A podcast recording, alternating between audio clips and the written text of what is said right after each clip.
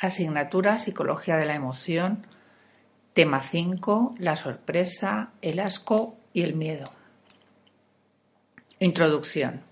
En este tema se van a abordar tres emociones básicas o primarias, la sorpresa, el asco y el miedo. Las emociones primarias son procesos directamente relacionados con la adaptación y la evolución y que tienen un sustrato neural innato, universal y un estado afectivo asociado único. Según Izar, los requisitos que debe cumplir cualquier emoción para ser considerada como básica son los siguientes. Primero, tener un sustrato neural específico y distintivo. Segundo, tener una expresión o configuración facial específica y distintiva. Tercero, poseer sentimientos específicos y distintivos. Cuarto, derivar de procesos biológicos evolutivos y, por último y quinto, manifestar propiedades motivacionales y organizativas de funciones adaptativas. Entonces vamos a empezar con la primera emoción básica, que es la emoción de sorpresa. La sorpresa es considerada como la emoción básica más singular. Hay autores incluso que cuestionan que se trate realmente de una emoción. Es la única que es hedónicamente indeterminada. Eh, primer punto dentro de la sorpresa, su definición. Darwin, en su libro La expresión de las emociones en los animales y en el hombre, señala que la sorpresa se produce por lo inesperado o desconocido. Es una sensación causada por algún acontecimiento repentino e inesperado. La sorpresa se define como una reacción causada por algo imprevisto, novedoso o extraño. Todos los procesos psicológicos se dedican a procesar la estimulación responsable de la reacción. También se define como una reacción a un evento o suceso discrepante del plano esquema del sujeto. Siguiente punto, sus características. La sorpresa es la emoción más breve de todas las primarias. Se trata de una reacción emocional neutra, es decir, que no es ni positiva o negativa o agradable o desagradable. Se produce de forma súbita ante una situación novedosa o extraña y desaparece con la misma rapidez con la que apareció. Suele convertirse también rápidamente en otra emoción, la que sea congruente con la situación estimular desencadenante de la sorpresa. Digamos entonces que es un estado transitorio que desaparece y se habitúa rápidamente. Su duración viene determinada por el tiempo que tarda en aparecer la emoción posterior. Oman y Wins indican que hay un considerable solapamiento entre la respuesta de orientación y la emoción de sorpresa asombro. Estos autores señalan que la pura novedad de un estímulo presentado súbita e inesperadamente lo hace significativamente emocional. Y debido a que es inesperado en el contexto, no hay una forma o vía rutinaria de manejarlo y por lo tanto se le debe prestar atención para averiguar si en sus consecuencias está escondido un refuerzo o un desastre. Por lo que si la sorpresa es reconocida como una emoción, es la emoción asociada con la respuesta de orientación. La respuesta de orientación, que se designa con eh, las iniciales RO mayúsculas, prepara al organismo para la recepción y análisis de los estímulos. Parece estar asociada a un incremento en la sensibilidad de los órganos sensitivos eh, para aumentar y optimizar la receptibilidad del organismo. La respuesta de orientación habitualmente aparece ante estímulos novedosos e informativos para la persona. Se trata de una evaluación automática de la situación y es rápida, afectiva y no consciente. La sorpresa también puede ser vista como una respuesta de descubrimiento. Sorpresa puede reflejar o no uh, una violación, una confirmación de eh, expectativas. Vamos a ver sus antecedentes. Además de lo inesperado o desconocido, como señalaba Darwin, las principales condiciones elicitadoras o desencadenantes de esta emoción son Primero, que los estímulos, eh, primero, como em, condiciones desencadenantes. la primera eh, condición desencadenante, los estímulos novedosos, que tienen que ser de una intensidad entre débil y, moderada. También la aparición de acontecimientos inesperados o fuera de contexto. Eh, los aumentos bruscos de la intensidad en la estimulación o también la interrupción inesperada o corte en una actividad en curso. ¿Cómo se procesa? Vamos a ver el siguiente punto, procesamiento.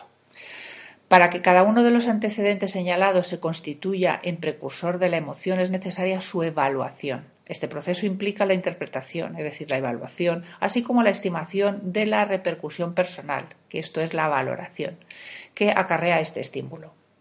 Clore y Ortoni señalan que la emoción ocurre como consecuencia de la activación de un proceso cognitivo relacionado con la significación de la situación.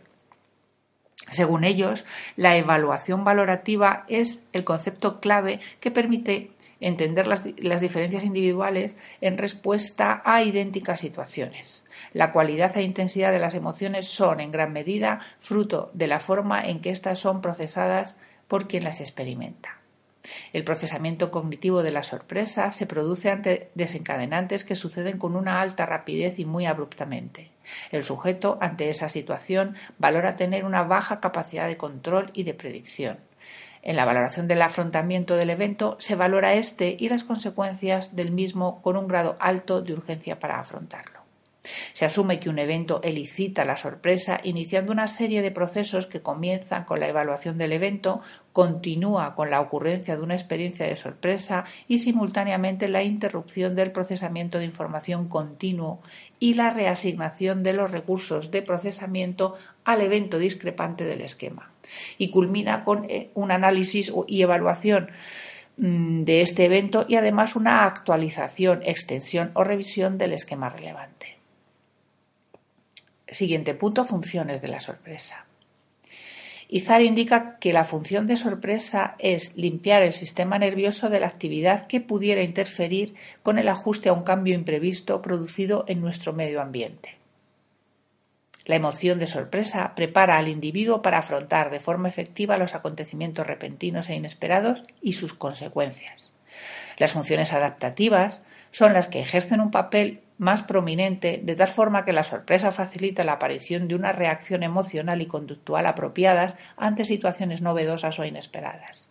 Para que esto ocurra, primero elimina eh, las actividades residuales en el sistema nervioso central que puedan interferir con la reacción apropiada ante las nuevas exigencias de la situación y por otro lado produce el bloqueo de otras actividades y la concentración de esfuerzos en el análisis del evento sorprendente o inesperado. Vamos a ver entonces ahora el punto de activación y dentro de este punto los efectos subjetivos. Vamos a ello. Primero, mente en blanco. Mente en blanco es la reacción afectiva indefinida que las situaciones que provocan la sorpresa se recuerdan no tan agradables como las de felicidad o alegría, pero mucho más agradables que emociones como el miedo, la ira o la tristeza. Eh, siguientes son sensaciones de incertidumbre.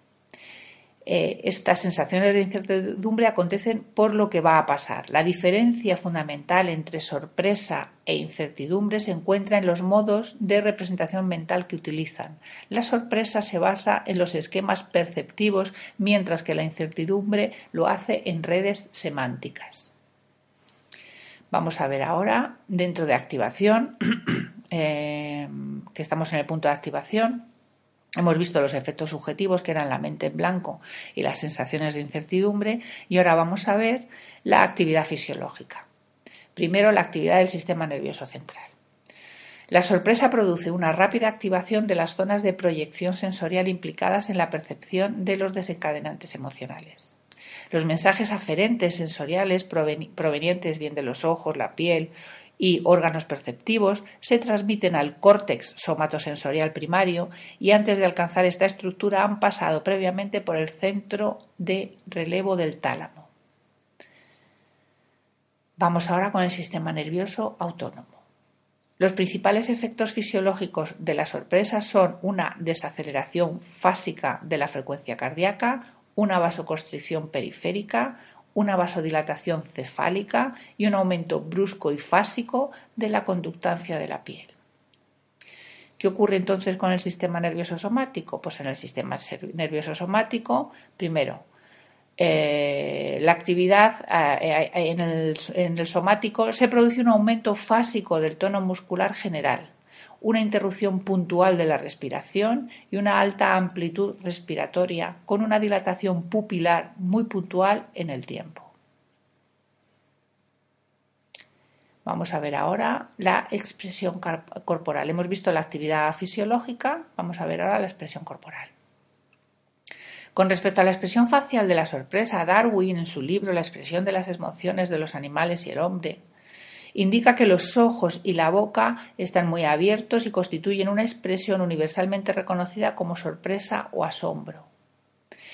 Eh, la constelación facial que caracteriza a una expresión de sorpresa está configurada por la elevación de la parte interior y exterior de las cejas, la elevación de los párpados superiores, el descenso de la mandíbula y la apertura de la boca. También puede aparecer una elevación en la parte inferior de los párpados y por tanto una apertura palpebral. Los músculos que ejercen mayor influencia en la configuración de un rostro de sorpresa son el frontal, el elevador del párpado superior, el masetero, el temporal y el teregoideo interno. En el sistema de codificación de la acción facial, que se llama FACS, F-A-C-S mayúscula, de Ekman y Friesen, las unidades de acción que conforman la expresión facial de la emoción de la sorpresa son las siguientes. Y esto es como una especie de código que tiene dos letras, la U mayúscula y la A mayúscula, con un guion y luego números. Parece que cada mm, expresión eh, de emociones tiene una configuración o una codificación de acción facial que iremos viendo, supongo. Entonces, vamos con la eh, fax o la codificación de acción facial de la sorpresa. Es UA1, que significa elevación de la parte interior de las cejas. UA2, que significa elevación de la parte exterior de las cejas. UA5, que es la elevación del párpado superior. UA27, que es descenso de mandíbula y apertura de la boca, y UA7, que es elevación de la parte inferior de los párpados y reducción de la apertura palpebral. Se tiende a confundir que las expresiones de eh, entre sí las expresiones de sorpresa y de miedo, ya que ambas emociones son las que comparten más unidades de acción. Según Ekman y Friesen, la sorpresa se expresa por combinaciones específicas que implican dos, tres o cuatro unidades de acción, como, he citado antes, elevación de la parte interior y exterior de las cejas, elevación del párpado superior, que tiene una intensidad al contrario que el miedo, que puede variar, y la apertura de boca. Eh, sin embargo, el miedo implica combinaciones específicas entre tres y seis diferentes unidades de acción, las mismas que para la sorpresa, pero además el descenso de las cejas y el alargamiento de la comisura de los labios. Igualmente se observan otros cambios corporales, como que la persona, si, si, la persona, por ejemplo, está de pie, las rodillas se pueden doblar y el cuerpo se inclina hacia adelante. En cuanto a la expresión vocal, la sorpresa presenta un tono de, alto nivel. Las vocalizaciones espontáneas son del tipo o, o por ejemplo, ¿cómo? Em, dejamos este punto y vamos al punto siguiente que es el afrontamiento. Para afrontar de forma efectiva los acontecimientos repentinos e inesperados, la sorpresa facilita, primero, los procesos atencionales, Segundo, la aparición de conductas de exploración y de investigación. Tercero, el interés o curiosidad por situaciones novedosas. Cuarto, la aparición de la reacción emocional y conductual apropiada ante situaciones novedosas. Y por último, además, dirige los procesos cognitivos a la situación que se ha presentado. Mm, vamos a ver el siguiente punto, que es medida de la sorpresa. La medida de la expresión facial de la emoción de sorpresa y de todas las emociones primarias se realiza a través de dos sistemas de, codificación estandarizados. El primero es el sistema de codificación de la acción facial que hemos visto antes, el FAX, y el segundo es el sistema de codificación de máxima discriminación del movimiento facial, que se llama MAX. En cuanto al FAX, que es el de acción facial, es el instrumento de observación de la expresión más utilizado en la psicología de la emoción. Pueden registrarse toda la gama de expresiones faciales posibles. Las unidades de acción suelen corresponder con cambios en la apariencia y son producidos por la acción de un solo músculo facial.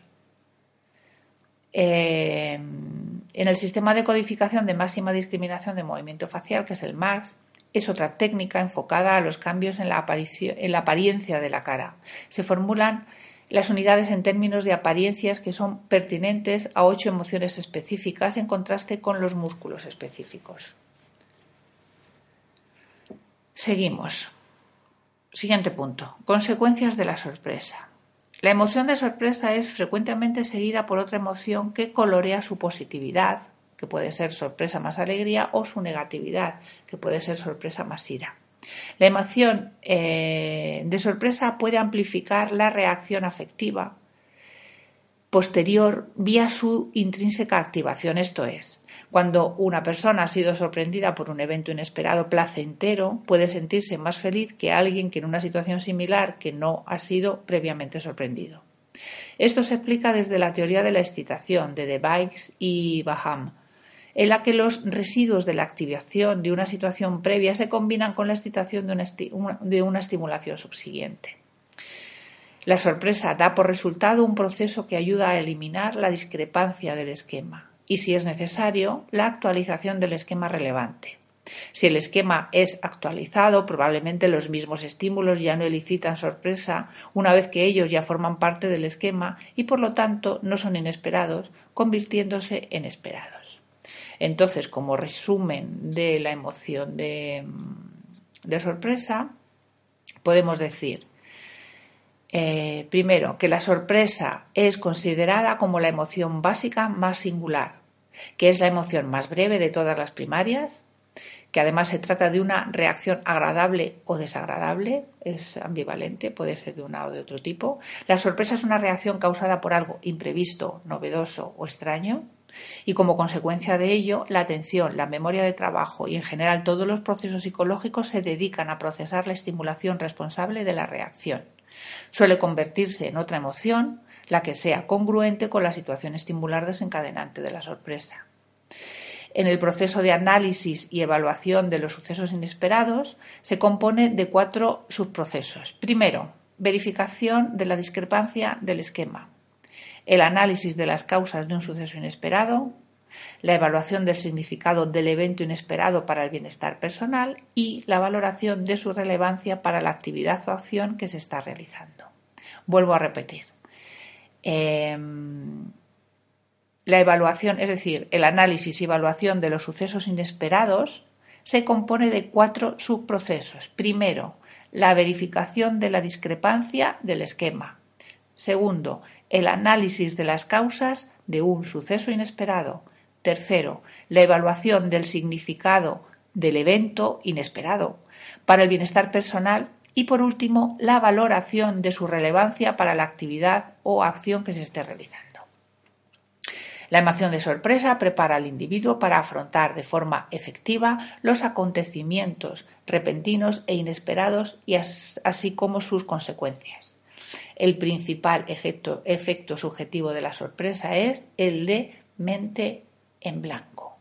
Y aquí mm, doy por terminada la sorpresa. Creo que voy a grabar el tema 5 en tres partes, porque así tenéis grabadas las tres emociones que entran en el tema 5 eh, por separado. Y es más fácil porque si no va a ser un tema inmenso.